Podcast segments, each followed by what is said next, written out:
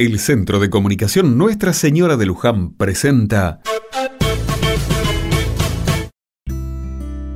Otra mirada. El otro día escuché en la radio un informe muy interesante. ¿Sabías que en Argentina la expectativa de vida es de 80 años para las mujeres y 74 para los hombres? El estilo de vida, el cuidado médico, la aparición de vacunas y distintos tratamientos médicos han provocado en todo el mundo que la vida sea más larga. Como sabemos, cantidad no es necesariamente calidad. A más años vividos, aumenta la prevalencia de enfermedades relacionadas con la edad, como es el caso del Alzheimer. Más allá de los controles médicos que debemos realizarnos, los especialistas aconsejan una serie de ejercicios para que los adultos mayores puedan realizar y así tener una mejor calidad de vida.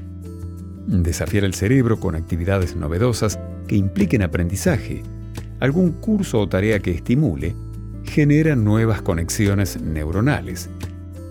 Cuidar el corazón es también proteger nuestra mente, así que comer saludable, realizar ejercicio a diario y controlar la cantidad de sal en las comidas es parte del cuidado de nuestra mente.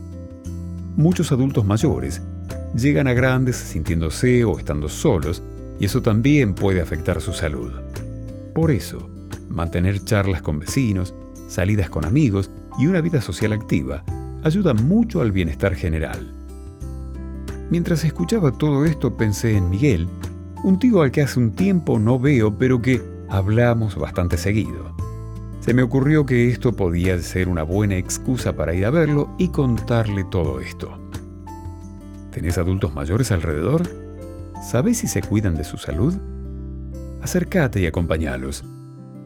El paso del tiempo nos sucede a todos y está bueno ser parte de la vida de los más grandes. ¿No les parece?